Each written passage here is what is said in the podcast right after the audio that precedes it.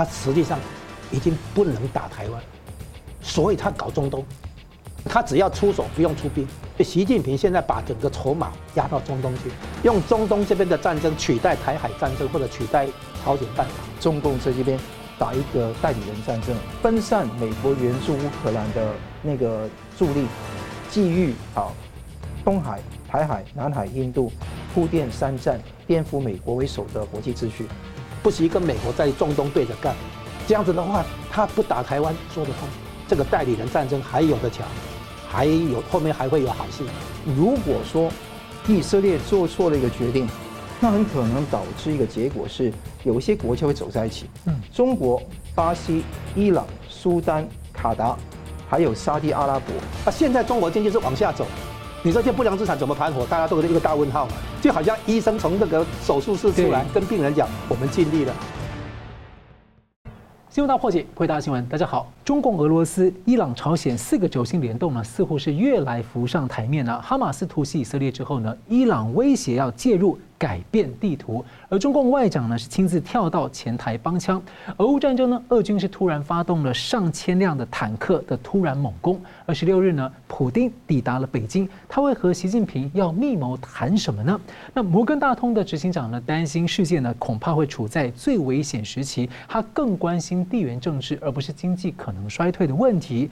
媒体十五号播出了总统拜登的表态，有能力能够兼顾乌克兰和以色列两场战争。而同一天呢，美方 AIT 的主席抵达了台湾，要谈区域安全。十三号，台湾也祭出了新招来贺阻中共。检察总长呢，呼吁要接轨 ICC 国际刑事法院。北京的四通桥呢，抗争一周年了，全球各地集会声援。那么，彭丽芳呢，被提名角逐诺贝尔和平奖。那中共呢，最近突然出手注资四大国有银行，而另外呢，中国的房企碧桂园即将爆雷啊，这个雷恐怕是恒大的四倍。那恒大是如何转移资产到海外？究竟谁会当他的背锅侠呢？我们介绍破解新闻来宾，资深政经评论家吴江龙老师。啊，主持人好，桑普律师好，各位观众大家好。时事评论人桑普律师，主持人好，吴老师好，各位观众朋友大家好，欢迎两位啊。哈马斯突袭以色列呢，一开始就招认伊朗参与帮助啊，来神秘国家帮助，没有想到呢，伊朗是频频的撇清了关系。中共宣传系统呢，也帮伊朗在撇清。然而呢，当以色列准备要进军到加萨走廊去消灭哈马斯组织的时候呢，中共跟伊朗啊，十四号突然就跳到前台了。伊朗的外长呢，会见了哈马斯的领导人哈尼亚，表态会继续在进攻以色列上和哈马斯合作。而伊朗还先前恫吓以色列，如果呢以军不取消军事进入加萨，伊朗将会介入干预战事，所谓的改变地图。那么叙利亚呢，以及黎巴嫩境内的真主党势力都已经在对以色列发动了攻击。那美国国务卿布林肯十四号呢，跟中共的外长王毅通话，喊话中方阻止其他的国家组织卷入冲突。王毅没有谴责哈马斯啊，也没有对以色列表达同情，只是重申所谓的停火，跟要召开国际和会。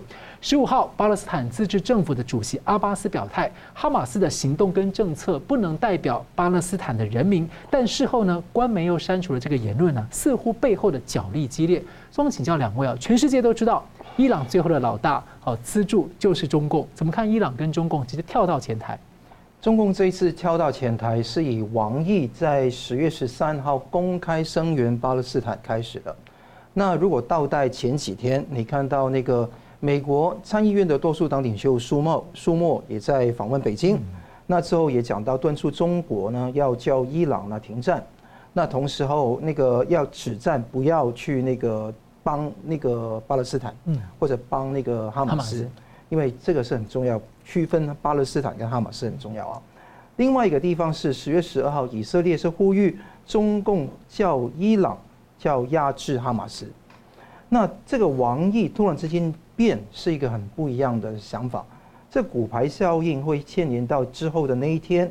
刚刚你讲到，伊朗的外长见哈马斯领导人哈尼亚，说与哈马斯合作，继续进攻以色列。所以你看得到王毅那番话重要。王毅说了什么？就刚刚你也提到一点了，不谴责哈马斯，不同情伊朗，重申停火，不同情以色列，不同情呃不同情以色列，重申停火，召开和平的和会。国际和会，而且认为巴勒斯坦人受到不公的待遇，受到那个以色列需要去受到谴责。他这个不公，他也没有讲到说是什么样的不公，但是不公你就要去强奸、杀人、残杀婴儿，去乱枪扫射两百多人吗？那这个地方可能说是说不上话来吧。那中共的态度可以用几点来分析。第一个，他是以这个地方框定为巴以冲突，就是他把整个对立面扩大到整个巴勒斯坦。所以我们在文宣上，或者说在新闻报道上，要注意一点是说，中共是不提哈马斯，不提以色列，主要提巴勒斯坦。巴勒斯坦现在以法塔赫在那个约旦河西岸为首，那阿巴斯是整个巴解组织、巴勒斯坦解放组织八个重要组成部分的最大的那个地方，所以它是巴勒斯坦的合法政府，哈马斯不是。嗯，所以这个地方。中共从来不谈这一点，永远都是讲巴以冲突，这是非常荒谬的。第二个事情是，他重申啊，以色列本身有没有错？有，他跟中共太亲近了。中共是以色列的第二大贸易伙伴，而且“一带一路”的重要国家。你看得到，以色列也是很多科技、高科技跟华为、跟中兴有多层次的合作。所以，以色列这一次一定要痛定思痛啊，因为你看到。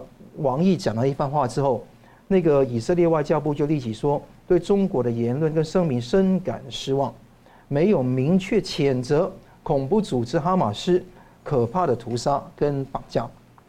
所以这个地方，以色列会不会跟中国中华人民共和国分道扬镳呢？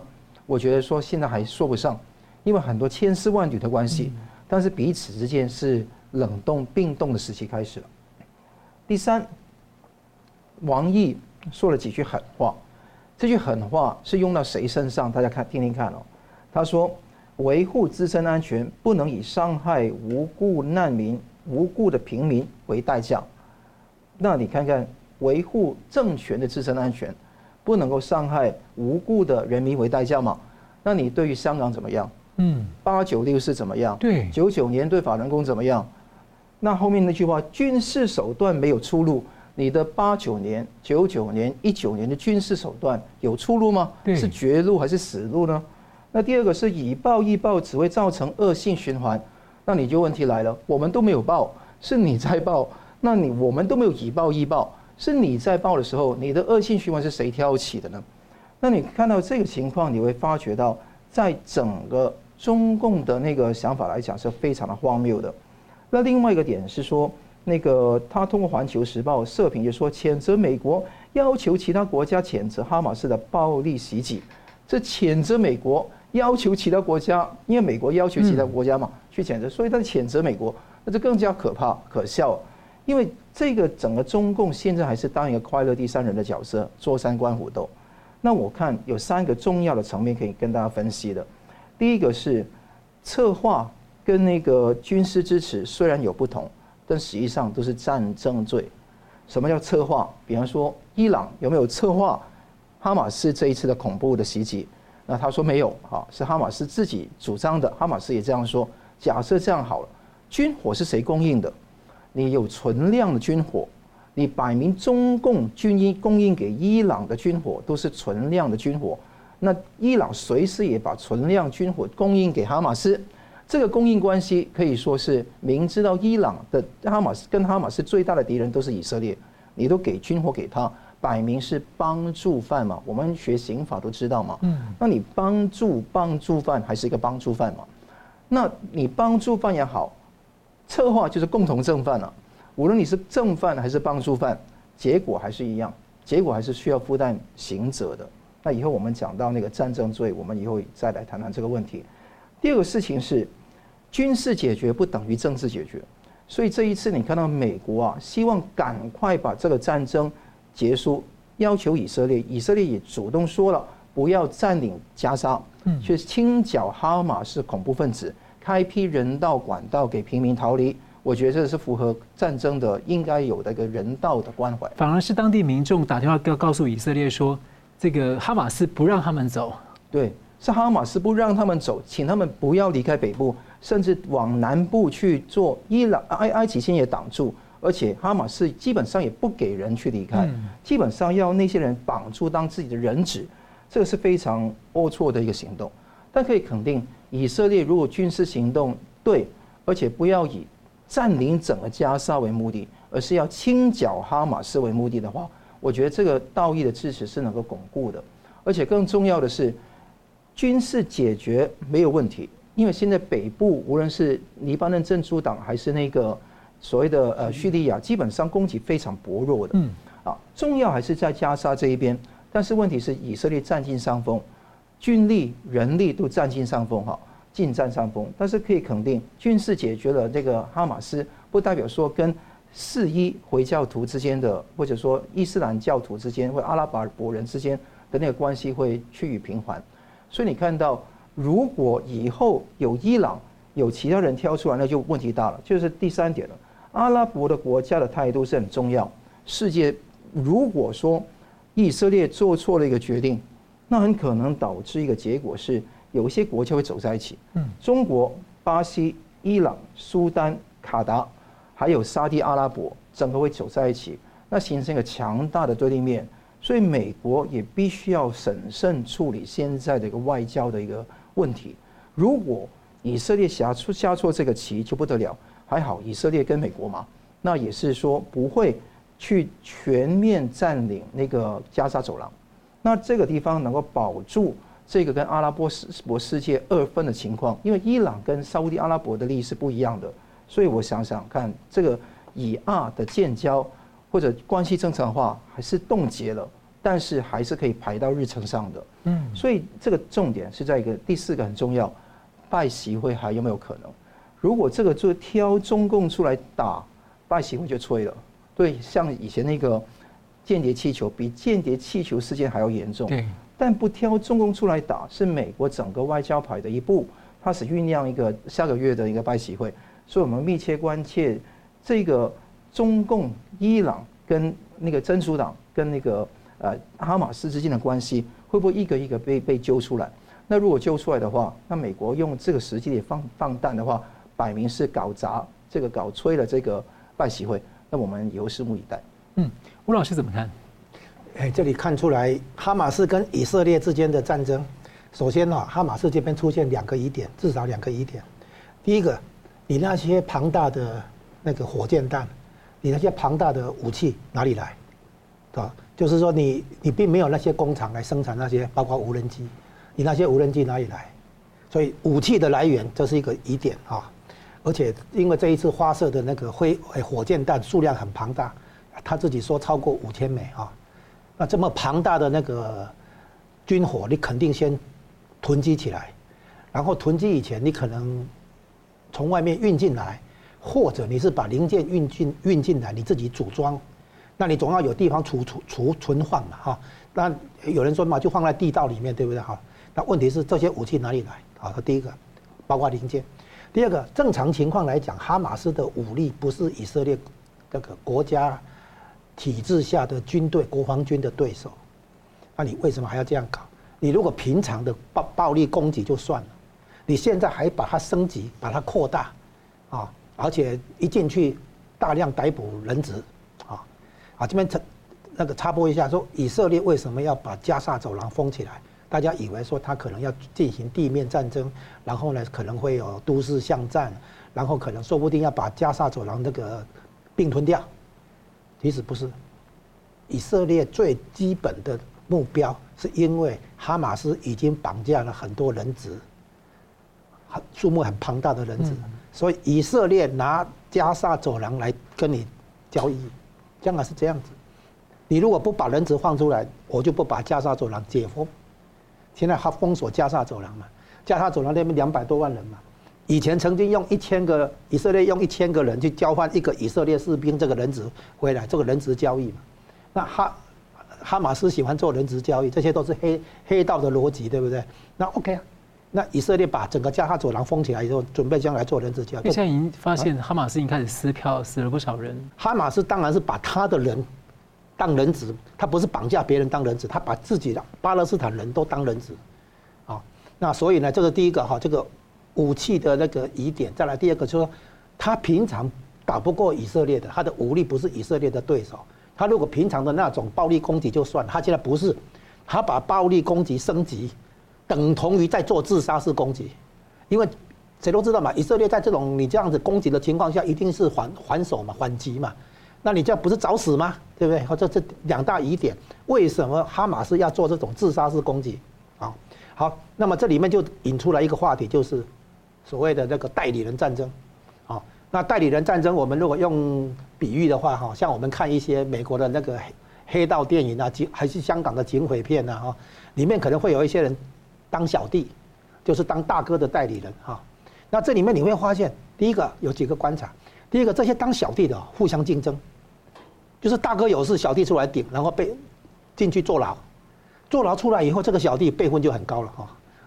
其他的小弟没有坐过牢，不不够看啊，就变成这个样子。大家竞争着去当那个替大哥做事，替大哥背锅，进去当当那个进去进去坐牢。然后呢，大哥会照顾这个进去的那个小弟的家人啊，什么什么的啊。然后出来以后呢，他资历很深啊。那这个哈哈马斯现在等于在当小弟，他当代理人，他愿意这么做，为什么？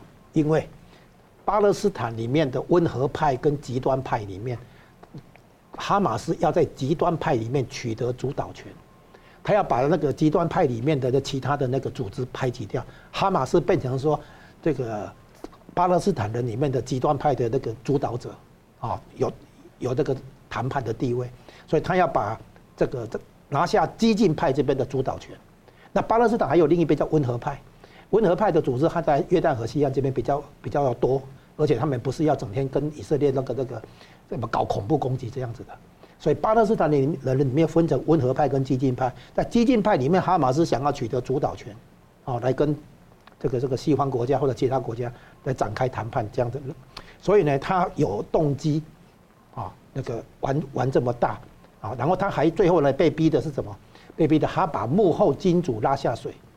就像你刚才提到，他会说那个伊朗有帮上忙啊什么的，他把幕后金主拉下水。那这个是哈马斯这边愿意当小弟，愿意当代理人。那么下一个问题就是伊朗，啊，那伊朗的也是中共的代理人，所以这里哈用宋国成老师的比喻叫做双重代理，啊，就是伊朗当中中共的代理人，然后呢哈马斯又当伊朗的代理人，就双重代理哈。那伊朗的情况哦，就变成说，如果他不这么干的话，他现在他不当那个中共的代理人来在中东搞事情的话，他自己情况不妙啊。然后现在就讲中共，中国的情况哈，中共的情况是这样，他最近的那个火箭军出事情，然后呢，那个潜潜舰哈在黄海那边出事情，他实际上已经不能打台湾，所以他搞中东。就是说，变成他要转移内部压力，很多人不是说中共可能要打台湾，对不对？他不是，他现在在那个在在中东这边出手，他要在中东这边把事情搞大。为什么？因为他只要出手，不用出兵，中共不用派地面部队。如果中共派地面部队也好，还是派海军、空军、火箭军也好，他在亚洲这边的话，哈，他如果真的东亚这边真的这样行动的话，他没办法，因为没办法，他又必须转移内部压力，表示他有在做事情。所以习近平现在把整个筹码压到中东去，用中东这边的战争取代台海战争，或者取代朝鲜半岛，因为台海这里跟朝鲜半岛这边，中共没办法动手，不是他不想，他没办法，他的火箭就已经被已经被点了穴道，他的潜舰也被点了穴道，啊，他他没有办法在这个地方惹是生非，所以他点火行动点到中东去。然后呢，一定要让中东那个那个把把这个这个乱局撑起来，然后中共永远不觉得提供那个军火啊，不惜跟美国在中东对着干，这样子的话，他不打台湾说得通，他可以交代，对不？他他有在干活，就是习近平跟可以跟党内讲嘛，你看我们忙得很，对不对？哦，我也在努力做事，我也在跟美国争夺这个世界霸权，啊，所以他不用打台湾，不用打朝鲜半岛在那边，就是点火不用点点在这个地方。而是点在中东这个地方，然后呢，中共一定会把这个火烧下去，因为那个中东如果这边很快结束的话，那中共就没戏唱。所以呢，现在中共想把它长期化，啊，消耗战，然后美国这边恰好也想长期化消耗战，所以呢，这个代理人战争还有的瞧，还有后面还会有好戏。所以当大家在担心说中共会不会趁乱，或是北韩会不会趁乱出手，相反，老师是相反的看法。对，相反，嗯，正是因为他没有办法在台海、在朝鲜半岛这边点火，他只好去别的地方点火，证明他还在干活，他还在，他还活着啊，还还存在，就是这个意思。如果他今天不在中东惹事情的话，我告诉你，那人家会说嘛啊，该你了，该你上场了，对不对？那他没办法上场啊。嗯，好，我们休息一下，马上回来。欢迎回到新闻大破解。哈马斯突袭以色列呢，国际刑事法院 ICC 的检察官呢说有管辖权，而 ICC 呢先前呢也是对普丁发了通缉令。俄军呢侵略乌克兰呢被控犯下了战争罪跟反人类罪。那么台湾呢，中华民国政府呢检察总长在十三号呢公开表态，必须和国际刑事法院的管辖接轨，来制约发动战争者。我想请教桑普律师怎么观察？这个很罕见，嗯，很罕见的一个局面。ICC 是国际刑事法院，在那个荷兰的海牙，它有一百二十三个成员国，但是很多主要国家并不是 ICC 的成员，包括中共、美国、俄罗斯、印度啊，还有那个以色列。那以色列不是在其中，但是为什么 ICC 的那个主席哈，那个首任的呃首席检察官卡林汉，他既既然去声称说。哎，巴勒斯坦都可以管得了呢？因为 The State of Palestine 就是那个巴勒斯坦国是其中一个成员。哦，那所以他就说，如果有证据证明巴勒斯坦人啊，无论是哈马斯、圣城派，或者说那个巴勒斯坦的公民，他如果说他们有犯罪，那无论身在何处都有管辖权。是这个地方讲得很清楚了。嗯，那用这个方式来讲的话。那就当然，他本身这一位首席检察官卡林汉是个伊斯兰教徒，他也为了这一个呃战火也感到非常心碎，跟那个呃非常的心痛。他认为需要追究有关的责任，尤其 因为巴勒斯坦是其中缔约国，以色列不是。重点在于巴勒斯坦哈马斯啊，他有没有犯了那个战争罪？因为他有四种罪可以去惩罚的。它有关的法源根据是罗马规约，嗯，那第五条里面规定四种：灭绝种族罪、危害人类罪、战争罪跟侵略罪。那这个情况下跟战争罪是非常有关哈，所以肯定是非常重点要看这个地方。所以卡林他也讲到，一个国家怎么样去开战，也绝对不能够故意针对平民民用设施。绝不能够强奸、杀害、肢解、谋杀、劫持人质，这是绝对不能做的。那大家看得到，这个二零一四年曾经以及对于对于这个加沙以色列的那个时候跟加沙的战争，发起过调查，到现在还在调查中。一四年到现在九年时间了，所以你看到，如果就算进入到 ICC 的程序，从调查到起诉，可能也是非常长的一个时间了。何况这个战争都没有结束。犯罪事实还不，犯罪行为还没有结束呢，所以这个情况会更加更加久。那那个有关的管辖权，当然是他们可以要求那个国家去那个惩罚，但取决于主权国家要不要承认跟执行 ICC 的判决，这是非常重要。当然，他们一百二十三个国家有义务去执行了。但到台湾来讲，能不能这样做？因为最近呢，非常同时。呃，最高检察署在十三号也是跟很多民间团体召开了一个叫很长的一个名字啊，从国际刑事法院对普丁发布通缉逮捕令，谈那个战争等罪之适用跟管辖问题一个法学论坛。那当中很多学者基本上应该是我看到几乎全部吧，都支持台湾应该争取。呃，用声明方式去申请加入到 ICC 去，而且呢，加入到缔约国，接受 ICC 的管辖权，用来克制中共侵犯那个台湾的行为。尤其中研院的廖福特教授就是有非常重申这个想法。就算你看到清大的黄巨正教授也讲到，缔约国有助于吓阻危害，把有关罗马规约的规定能够内国法化。现在台湾呢有一个叫做《残害人权治罪条治罪条例》，大家都很清楚，应该一九五四年都已经订立的。那个条例是只是规定一种的罪，消灭民族、种族、宗教团体跟煽动这一些消灭的罪。但是你看到刚刚我讲罗马规约第五条有四种犯罪，其实这一些四种犯罪都值得台湾把它内国法化，就是行使一个普遍管辖权。因为国际公认这些 genocide 就是一些大人类的屠杀的罪行，到全世界都有管辖权了，让这些大魔头无处容身，这个很重要。那关键的地方是。怎么样才有管辖权呢？第一个，这个行为如果台湾真的成为了这个 ICC 的一员，这个行为要在台湾境内发生。那如果说这个行为在中国大陆境内发生，可能碍于中华民国台湾这个标志哈，所以就算承认了中华民国台湾，除非 ICC 承认中华民国台湾给予蒙古、新疆、西西藏哈，否则的话，这个情况等于说很难对于在中国人权行为那行使管辖权。不过，如果中共解放军来这边去杀人、放火、强奸、掳掠，那这个情况绝对是受到管辖的。所以这个有阻吓的作用，而且在台湾的有关的 中华民国台湾有关的飞机跟轮船上也适用这个情况啊。所以这个是很重要。程序上就是要提交情势报告，缔约国提交情势报告，然后检察官职权调查，基本上是这样的一个程序。好。问题卡在什么地方？两个大字：国家。缔约国一定是一个国家。那问题是，ICC 要不要承认台湾是有主权国家地位，是值得一试的。为什么我这样看呢？中共没有在 ICC 有席位嘛？嗯。美国虽然没有，但欧盟很多国家都有嘛。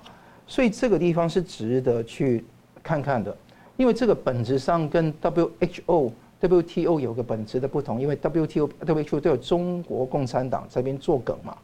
但是这个情况照理说应该没有，除非中共是找到那些流氓国家一起来那个来框定这个事情，这个绝对有可能。但是这个事情值不值得一试？值得一试。既然台湾很觉得要加入世卫组织，好，那世贸组织已经加入了，但世卫组织想加入，但是观察员也不给。那现在这个 ICC 是不是能够成为缔约国，受到它的保护？我觉得值得一试。所以难怪你看到刚刚画面上有检察总长邢太昭哈，也讲到台湾的国家安全必须跟 ICC 的管辖权能够互相接轨。那台湾继续争取国际的支持，对发动战争者呢予以制约，这个地方是很重要。呃，更重要的是，你在这个之前要把台湾的国内法要修改好。要把有关的罗马规约的四条犯罪内国法化，那才能够跟国际完全接轨。我觉得这个地方对增进台湾的法治的建设，跟对抗中共的那个威吓都非常有作用。所以我觉得这个值得做。台湾通常是一个被害者，敌国是中共，是加害于台湾啊。所以我觉得这个对于台湾有利。但这个地方 ICC 的那个审判是对于以色列有利。还是对于巴勒斯坦有利，就看什么谁是会有容易标签成为那个那个加害者。美国为什么不加入？原因是因为很容易被标签为加害者，所以他不加入。所以里面有很多政治的盘算跟角力在里面的。所以我们就拭目以待未来的变化如何。嗯，是感谢。我们就来看到呢，中国大陆的房产企业碧桂园的雷啊，恐怕即将要引爆了，而且雷的规模呢，一爆可能会比恒大集团呢大上四倍。而在中国大陆的金融风险系统当中呢，房地产的不良资产是一个很重要的部分，会冲击银行的资产结构。而值得关注的是呢，恒大集团呢长期被认为是中共权贵的重要白手套。那有观察就认为了，恒大财务操作的手法是债务留在中国。资产转移海外，而这让呢中国的银行体系成为房产债务危机的一个背锅侠。所以请教吴老师，你怎么看？就是呃，金融系统可以从恒大这个事情的爆发学到什么样的教训？哎，这个不只是中国的金融系统要要从这里学到教训，台湾的富二代也应该要注意到怎么样在做这些财务操作。哎，就是转移资产。那恒大的那个问题，我们把时间顺序列一下。八月十四号，这个公布消息就是，那个许家印跟他的妻子丁玉梅离婚，然后呢，这个在恒大的那个大股东那边开始加注哈，然后再来八月十六号，刚刚讲八月十四号，八月十六号，中共证监会就有行动了，对恒大呢立案调查，啊，所以八月十四号他这个离婚被认为说是再转移资，诶，保护他再转移出去的资产，转移到丁玉梅名下的资产，好，然后八月十六号立案调查，八月十八号，许家印看到他要立案调查了，赶快向美国法院啊申请破产法保护，啊，你看哦，一环扣一环，然后呢，这个经过一阵子时间以后，大概习近平终于了解了。破产法保护在干什么？等等会等他详细说。所以呢，他就在九月二十八号把许把那个许家印，叫做有人讲到都抓捕。不过，中共官方用的那个描述叫做许家印是被采取强制性措施啊。嗯。啊，这样的话跟逮捕还有距离，就是说软禁也可以，二十四小时监管软禁这样也可以，叫做被采取强制执行措施这样子哈。如果直接逮捕的话，就说逮捕就好了嘛，好送送到哪个哪个监狱里面就算了嘛。他不是，所以应该是什么？为什么要这样？就是要逼许家印哈，不要再转移资产，好，要把转移的资产吐吐出来这样子。所以呢，这个背后，恒许家印跟习近平的那个斗法里面，关键就在于要资产转移的问题哈。那我们先来看，恒大转移资产在海外，现在已经公开报道的，至少有四四招，四个大招。然后呢，我们。没有再排除那个所谓地下钱庄的部分，哈，地下钱庄的部分可能一些比较小额度的，哈。现在许家印的这些的话，都金额都庞大的，庞大的资产你要怎么去透过地下钱庄来转，这个有困难，好，好，现在讲哈，那个先讲第一个，就是八月十八号，恒大去申请美国的破产法保护，他是这样，他透过债务重整这个形式，哈，将恒大的国内资产这个合法转移到海外，啊。一旦恒大进入破产清算程序，就破产保护跟破产清算还不一样哈。那一旦最后进入破产清算程序的话，那么这在中国的优质资产会优先来偿付海外债权人，因为那个海外资产在海外发行的那个美元的那个债哈，它是优先债，就是会优先偿还啊。这是第一个，就是说优质的中国资产将来在这个破产法保护之下，会优先用来偿还海外的债权人，这是第一个。那这样的话，中国资产的话，中共就想说，被人家控制了，对不对？他赶赶快拦住啊，然后再来所谓海外资产，恒大发行的高利息的美元债啊，那个是对内部人士来销售，外部的人买不到。那许家印自己就这个买了两有两笔美元债，他就买了十亿美元啊。那这样子的话，这个这个是二零一八年十一月六十一月六号的事情啊。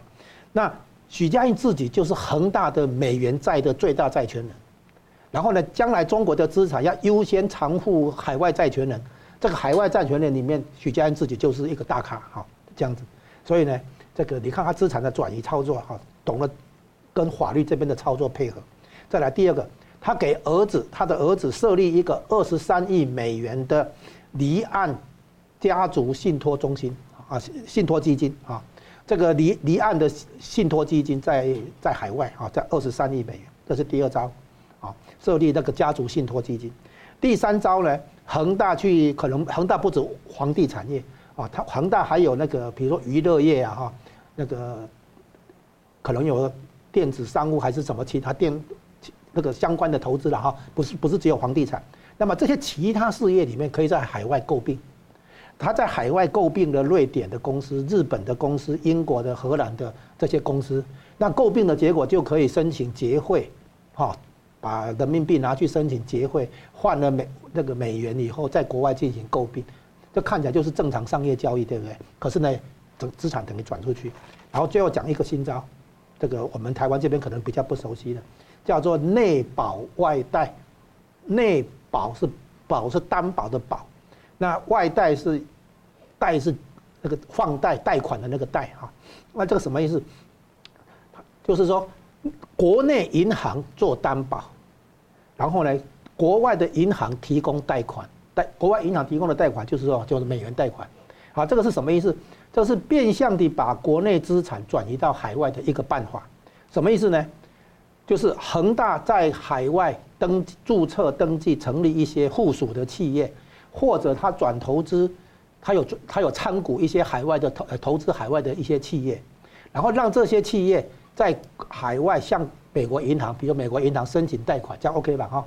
然后呢，美申请贷款的时候，啊，由中国的银行来出面担保，嗯，找担保 OK 吧？哈，那中国银行为什么出面担保？因为恒大把在中国的资产拿来楼盘拿来做抵押，所以恒大把国内的资产拿来做抵押，交换中国的国内银行，啊，来出面对海外的美国银行做担保，说你给他放款，这笔放款我担保。好，是这样来。那美国银行就对恒大的海外企业、附属企业提供美元贷款，对不对？好，所以到这个地步，资金没有流出中国，但是其实已经转移资产了。为什么？因为将来一旦这个违约的话、清算的话，对不对？那美国银行会要求中国的国内银行履行担保的责任，嗯，赔钱啊。那中国银行签了这个担保，他必须赔钱。他回过头来跟银跟恒大要这些抵这些抵押资产的话，恒大说，你要拿去吧哈，那些楼盘那些抵押资产可能没有那个价值了啊，因为现在房地产崩盘了嘛，对不对？所以这样的话等于变相的把这些国内的房地产资产已经移到海外变成美元资产，变相的了哈，它不是直接的。那这一招的话算是很有点新意，有点创意哈，就是说把中国的国内银行卷进来。那国内银行为什么会这么傻傻的？因为他提供的那个楼盘担保品 OK 啊，他当初提供的就房地产泡沫破掉以前那些楼盘来当抵押，这样和 OK 啊，对不对？所以中国国内银行就对这个愿意来做担保啊。那担保什么？比如说美国银行对恒大的海外企业、附属企业等等给美提美元贷款嘛，这个贷款要担保嘛，对不对？那中国国内银行去担保嘛，担保的原因是因为恒大提提供抵押品嘛。好，这叫国内担保，境外取得贷款。啊，叫做内保外贷，啊，效果就是变相的把资产转移到海外。那这些办法的话，等于是结合金融操作跟法律操作，啊，结合在一起，啊，那个可能会，这不是只有会计师来做签证，可能还要这个律师哈来来做这个操作中。好，这样的话变相的把资产转移出去。那恒大还有很多很多手法转移资产到海外。然后呢，这一次的话，这个案例的话，把中国国内银行卷进来，中国国内银行等于不良资产已经够多了，这里面还不包括恒大不去还贷款，哎，那个跟供应商啦，跟哈这个那些借的款，跟国内银行借的钱哦，哦，那个都都赖掉了，所以这整个画像，哎，整个那个图图面就是恒大把债务留在中国，嗯，然后资产转移海外，那整个操作效果就是这样子。嗯，感谢。好，我们休息一下，马上回来。欢迎回到新闻大破解。中共啊，最近呢注资四大国有银行，另外呢，最近呢，盛京银行等多家的银行啊，涌入了民众来挤兑。那恒大集团呢，就积欠了盛京银行上千亿的人民币，银行呢把这笔烂账啊转移去了地方政府的名头上，那这样的银行的账目就少了上千亿的不良资产。那地方政府呢，再用债券呢去交换这笔烂账回来。所以我想请教吴老师哦。上面看起来好像这个问题并没有解决，只是账面在转来转去哦。那这种模式有可能会不会在中国大陆啊，整个被上演、被复制去解决这些问？看起来解决这些问题，但实际上可能没有解决。那恒大碧桂园涉及的可能是非常多的银行啊，这个整个对整个金融系统啊，可能有什么样的影响？而且为什么中共是注资四大国有银行？它不是应该先救一些其他的小银行吗？因为四大国有银行应该照理说不是应该很稳吗？啊，你这里提到了三个问题。啊，第一个是国有银行被注资的问题，第二个是许有一些呃，应该是许多中小银行有出现挤兑的问题，然后第三个就是不良资产的处理，总共有三个话题。那是这样子，国有银行跟中小银行被挤兑有一个共通的现象，叫做信心问题、信心危机。啊，如他注资国有银行，就是希望能够提振市场信心。那现在因为市场对银行哈失去信心。啊，银行的高管被查了，贪腐了，对不对？哈，然后很多的那个掏空资产的行为，我们刚才提到的哈，恒大的话，许家印跟那些内部人、内部高管是，其实是对公司来讲是掏空，嗯，他掏空了公司的资产哈，比如说怎么掏空？他可以说分红，哎，分红好像很正常，那公司在亏损、有债务要危危机的情况下，你还在分红啊？所以许家印从累计下来的分红超过五百亿人民币，哇，啊，就是这样，哎。上市公司啊，分红啊，借钱来分红发给股东，然后他自己是大股东，哈，是这样。那这里面就是这次就掏空了哈。那我们现在看起来哈是这样，很多银行、中小银行还不是这个就国有银行、大银行，并不是并不是它本身出问题，它只是要这个彰显一下那个提振一下市场信心的哈，这个银行的那个股价这些东西。啊，中小银行被挤兑的话，当然就是存款人第一个担心嘛，他很多钱现在领不出来嘛。啊，第二个呢，他存款的话呢，已经账面上没有了，已经被盗领了，已经被挪用了。刚才讲的是说，如果账面上你还有。存款，但是呢，不让你领。第二个是你账面上的存款不见了，你的存款已经被挪用了，啊，那这样子的话会引引起那个存款户的那个紧张跟担心，所以赶快去提款。一提款的结果叫挤兑，啊，英文叫做 bank runs，这个挤兑的结果更糟糕，那个现金不不够的问题就整个暴露出来。那为了预预为了针对这个银行危机啊，存存款人或者投资人缺乏信心，他现在故意做一些姿态。啊注资国有银行，重点不是这些金额也不多了啊，那重点就是它是一个姿态，一个政治表演，希望能够控制这个信心危机这样子，啊，那因为出问题的是银行被挤兑，不是这四大国有银行是，但是这四大国有银行背后还有一些问题，就是当然还有他们，他们还有他们的债务危机，也包括房地产那边贷款不良资产，还有。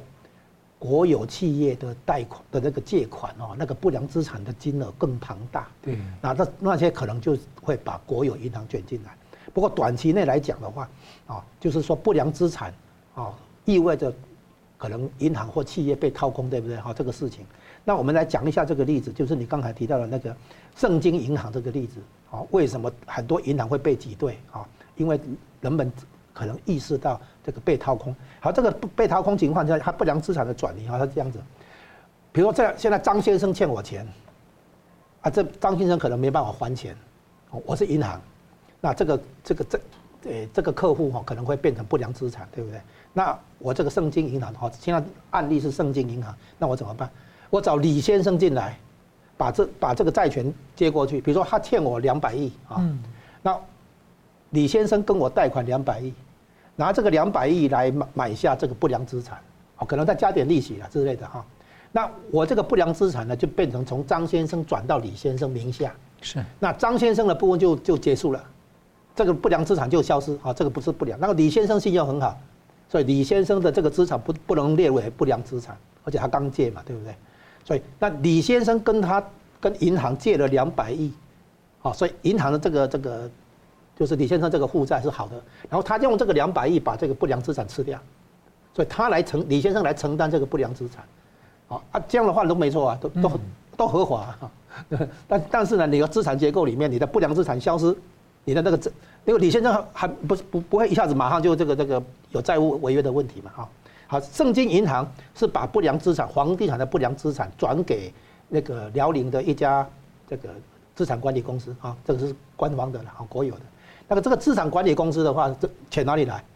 就跟圣经银行借钱，啊，啊，所以圣经银行就有了一笔新的那个贷款，然后他拿这个贷款把这个资产吃下，所以对银行来讲等于就是那个转换一下而已，啊，就是原来是张张先生欠我银行的钱，现在变成李先生欠我欠我银行的钱，然后这个资产由李先生来承承担这样子，或者李先生变成背锅啊背锅侠这样，然后李先生去处理这些资产。李先生准备想办法去处理这个资产。好，这个是有潜力的，这个这是 copy 啊，这是复制哈。这个之前四大国有银行当年被高盛在内的这些华尔街投资银行加以辅导，那就是把不良资产先切割出去。切割的手法就是由这个中中国人民银行还有中国人民银行投资的这个汇金公司、中央这个外汇哈这个。好像一个一家金融公司是中国人民银银行这边出资成立，然后由这个成立四家资产管理公司对应四家国有银行，然后一家一家去承接不良资产，把不良资产切出去，啊，然后这些资产管理公司的钱哪里来？就是跟国有银行借钱，啊，借了钱以后去把这个资产借过来，所以国有银行的不良资产就就刷掉了，换成是信用好的这个人来来承担这个债务，是这样子。所以账面上就是做做账哈，然后呢，现在问题是那些资产管理公司就在争取时间把这个资产盘活，然后把它处理掉，啊，所以如果后来发现时间不够，再延长，对，所以你五年不够，十年，十年不够，二十年，这资产管理公司就把这个资产慢慢盘活，慢慢这个消化啊，那对银行来讲，债权从那个不良资产转成这个现在是好的资产，是这样子。嗯，那这个事情以前都搞过了，为什么？因为高盛当时据说高盛可能有百分之十六的股权，他必须把国有银行辅导的好好的，财务报表弄得很好，然后呢，他的那个人事、他的制度、他的产品策略等等弄得好好的，然后呢，整个财务报表变得很漂亮，然后呢，公开上市，然后呢，很多投资人都觉得这个可以投资啊，对不对？好，是这样来。可是那现在在现在中国大陆这个房产的企业啊，问题这个房暴雷这么庞大，哎，可能会连锁效应。你觉得这一招这样会有用吗？还没有用啊，啊，可是他他要至少他这样尽量尽力尽力了嘛。哦，哦，就是当年是你讲一个时机很差别。就是当年是中国经济在往上走的时候，很多外资一直进来填、啊、对，然后呢，那些不良资产后来就活活起来了。是哦，所以呢，后来那个资产管理公司哈盘下来的不良资产竟然活起来，所以他们可以全身而退，是这样来。那现在中国经济是往下走，你这些不良资产怎么盘活？大家都有一个大问号嘛。啊，只不过是我是说这种操作手法以前玩过，那因为现在外资又要跑掉，然后呢，甚至连中国自己的本国资金都在透过地下钱庄在逃命。那钱一直往外跑，不良资产越来越多，后面还有几个暴雷，啊，那这样下去会怎么样？剩下线下老百姓他们的存款会要怎么自救？啊，就是没招之下的那个 应对嘛，就是说，哦，就是尽力嘛。我说他们那就好像医生从那个手术室出来，跟病人讲，我们尽力了啊。那这样，作为作为百姓韭菜来说，你有什么建议？百姓韭菜要看懂这些操作嘛。我们讲了半天，就是在给给那个一般投资人讲解啊，让你了解说这里面可能有很多的黑洞。啊，就是投资人如果看懂的话，你不要动不动去看买一些金融产品，然后说后来发现被暴雷了，对不对？所以你要看懂这些玩意嘛。我们就来看到这个四通桥抗争事件一周年啊，全球多地集会声援。那一年前呢，彭立发一个人呢突破了北京的戒备森严，挂上了反共横幅之后呢被抓捕，他被誉为是孤胆英雄啊。那外媒调查，彭立发人还活着。啊，他被秘密关押，而家属呢遭到很严密的监控，很多亲戚呢也被株连打压。那美国众议院的中共问题委员会主席呢，十三号宣布，主席盖拉格啊提名彭立发来角逐诺贝尔和平奖。汪请到桑普怎么看这事？当然很感谢呃盖拉格啊，Mike Gallagher，他是美国众议院的那个中国特色委员会的主席，也是提名了彭立发成为那个呃诺贝尔和平奖得奖者。其实无论是彭立发也好，黎智英好，如果说他们获奖是对于中共的一记耳光，也是很清楚的彰显说世界对于中共侵害人权的那个关注。那所以感谢嘎拉格对于这个事情的关注，而且也是感谢他呼吁释放彭丽芳，促进更多中国人能够勇敢的去抗争。这个地方很重要。还记得去年呢，十月十三号。四通桥事件是一个非常大的一个震撼弹。嗯，那个时候我还在这一边一起跟东旭里一起去讨论这个四通桥事情的横幅。不要核酸，要吃饭；不要封锁，要自由；不要谎言，要尊严；不要文革，要改革；不要领袖，要选票；不做奴才，做公民。我觉得这六句口号是非常铿锵有力，更铿锵有力后面几句话：罢免、罢工。罢免卖国贼习近平啊，所以我觉得这一点呢是很清楚，是大家对于中共政权的不满。那彭立发当然他的那个，我看到他有一些自己写的文章啊，他其实真的不要冲着中共产党来，他是冲着习近平来的。但无论如何，他的勇气，后来有首歌叫《孤勇者》，孤单而勇敢的人，他的行动是无人能比。所以他的行动触发了很多人的想象。那从后来发掘到的，比如广州海珠抗风控，十一月；郑州的富士康抗风控，呃，那个要走出去。后来去年的十一月二十四号发生一件事，乌鲁木齐的火灾，触发起白纸一系列的抗争。那厕所革命啊，海海豹运动，那后来也有这个白发的抗争，你看到一系列东西都这样做，但后来就因为解封沉寂下来了。那今年的四通桥那个交通的那个路牌都已经被拆掉了，南北向、东西向都拆掉了。大量的便衣在附近看有没有人手机啊，有手机随机抽查，删除你的有关的照片跟影片。护桥员变成了一个长期存在的一个角色。可以看到，在这个地方下，这个又回到以前的状态。但大家忘记吗？大家大家好像没有忘记。那在海外，你看到在曼哈顿，在 Times Square，彭丽发的画像，还有一个 TSX 的大荧幕的画面，十五秒钟。那有一个阳光下的和平鸽跟一座大桥，跟宝珠这座连接我们的大桥，十五秒钟，只能够很隐晦、隐隐晦的这样讲，你不能够这个大剌剌的这样讲，因为为什么？那个人权中国的理事长周峰所都说过，那个都是跟中共串好的。那些华尔街集团哦，基本上如果你太政治，基本上都不给好。所以这个地方也只能够做到这个这个度上。但是你看得到很多年轻的一代十多人也在迷正平等等，也在纽约聚集，表达内心的感受。伦敦桥又有关的活动，全世界在纽约、在 DC、在格拉斯哥，还有那个。Boston 还有 Vancouver 都有有关的活动，那都是打着 CCP out、习近平 out 的口号。那这个地方你看到中共对彭丽发的打压是连他生死都不知道，关押在什么地方不知道，而且现在也没有办法聘请律师，没有任何司法程序。他有个妻子叫韩阳，韩阳呢手机是被没收，公安给他一只手机，他两个未成年的女儿都在家。每一天上班，公安都上他上送那个韩阳上班，好，那基本上是全天候的监控。那这个对于很多高知生啊张展只是更烈的情况哦。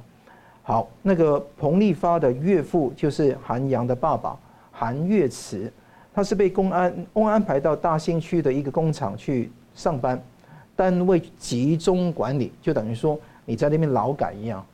那同样的情况，他的老伴在吉林，就是老伴。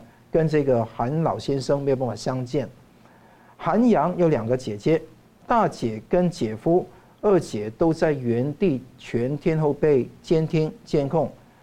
彭丽发的兄弟姐妹都在他们的家，黑龙江的泰来县那个地方去务农。务农期间基本上完全被包围，村的路呢旁边都放了大石头。那有一位叫做退役的长官呃军官呢，叫彭义平，九月二十七号，企图去进去那个地方，啊，去探望彭立发。一讲彭立发的名字，立即窜出一个便衣来，就希望把他逮住。他踩油门到后就往后走，想到齐齐哈尔的途中又被逮住，那现在也是生死不明。所以你看得到整个情况非常的严重。这些家人在他们老家。连在过年的时候都没有办法一起吃饭，不给他们聚集，不给他们谈任何彭丽发的事情，所以这个是中共。那这个中共这种恐怖组织，其实比哈马斯强多少倍？它是那个规模跟烈度跟延绵的时间，远远比哈马斯狭长吧？但世界却聚焦在俄罗斯哈马斯，但有个更大的一个地方，我觉得世界上不要被误导跟分散注意力的。是对中共的关注、跟谴责、跟讨伐。那民众的觉醒是一步一步有的。那我觉得去年那个地方，你说昙花一现，但你很多近水深流，大家也是触摸得到。比方说拆墙运动，一个叫乔欣欣的人，他的真名叫做杨泽伟，他也是希望把中共的暴政拿到国际刑事法院去审判。王清鹏。也发起一个一人一推的关注政治犯的运动，关注量就慢慢慢慢飙升了啊。同时，二人榜的发起人叫林生亮，他也是注册一个计划，注册一个 NGO 那个民间团体，跟欧洲人权的组织合作。陈光诚在美国也是为四通桥事件事件鼓与呼，他也讲中共并不是坚不可摧的，也不要以为中共是那个铁板一块，很多时候。很多裂痕就开始产生。我们讲到两大裂痕，一个经济民生的裂痕，但那个不是致命的，致命是党里面、军里面失踪的人口的那个问题。我们讲过了啊，很多党政高层都不见，所以这个地方我们要斗勇斗智，要沉沉潜自信啊，要像蔡英文的那个国庆的演说一样啊，要沉稳自信去面对未来的情况。我常常都说，这一个跟中共斗争注定是一场持久战，不求逼其功于一役，但求无愧于心，坚持不懈。我希望大家都可以等待光明到来的一天。好，感谢我们节目最后呢，给我一分钟总结讨论，先请吴老师。我们从中东讲到中国内部的金融问题，那么中东问题就是中国在幕后点火，然后想在那边制造事端，没想到中共的后院被人家点火，被许家印点火了。许家印的那个掏空资产、转移资产，各种类似庞氏骗局的那个金融手法，啊，都伤到中共底下的国家的银行。地区的银行等等，所以呢，就是你在别别外面算计别人，然后你在国内被别人算计了哈。那我们现在看到的，从暴力攻击、恐怖攻击，到这个智慧型犯罪，在国内的金融还是证券市场、金融市场等等这些金融领域的智慧型犯罪，我们可以看出来，今天要做一个守法的公民，好像很不容易啊。一大堆人在做违法的事情、犯罪的事情，甚甚至于以前我们讲杀人放火，现在的话，各种掏空资产的行为很多，所以这里给我们台湾这边淳朴善良的公民哈一些启发，我们要懂得应对别人的这些这个暴力的犯罪的行为，保护好我们自己的家乡，保护好保护好我们自己的国家。好，张普律师。我们看到以哈的战争就是继续，那这个继续的情况，中共的灭美计划正在一步一步的铺开。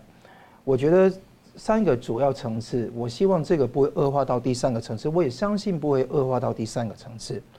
只要第二个层次不会长期化，第一个层次是俄乌战争，嗯，它本身是围魏救赵；第二个层次到处放火，就是中东问题。那如果这个战争长期化的话，就消耗大量自由民主国家的精神、劳力、时间费用跟注意力，都关注在这些二三等的次等敌人，而真正的敌人是中共。我希望大家都要重申这个地方的重要性，而且要点出幕后就是中共在这边打一个代理人战争。中共希望破坏中东的和平秩序跟和平进程，防止以二建交。希望破坏西方为首 G20 的新经济走廊，分散美国援助乌克兰的那个助力，觊觎好东海、台海、南海、印度铺垫三战，颠覆美国为首的国际秩序。我希望这个地方大家就擦亮眼睛，不要视若等闲。那我们密切关注，也希望声援该声援的人，也不要声援那个不该声援的人。嗯。好，我们非常感谢两位来宾的分析，感谢观众朋友的参与。新闻大破解，每周一三五再见。谢谢。如果您喜欢我们的节目呢，请留言、按赞、订阅、分享，并开启小铃铛。那么，感谢各位呢长期对我们的支持。新闻大破解团队呢将持续为您制作更优质的节目。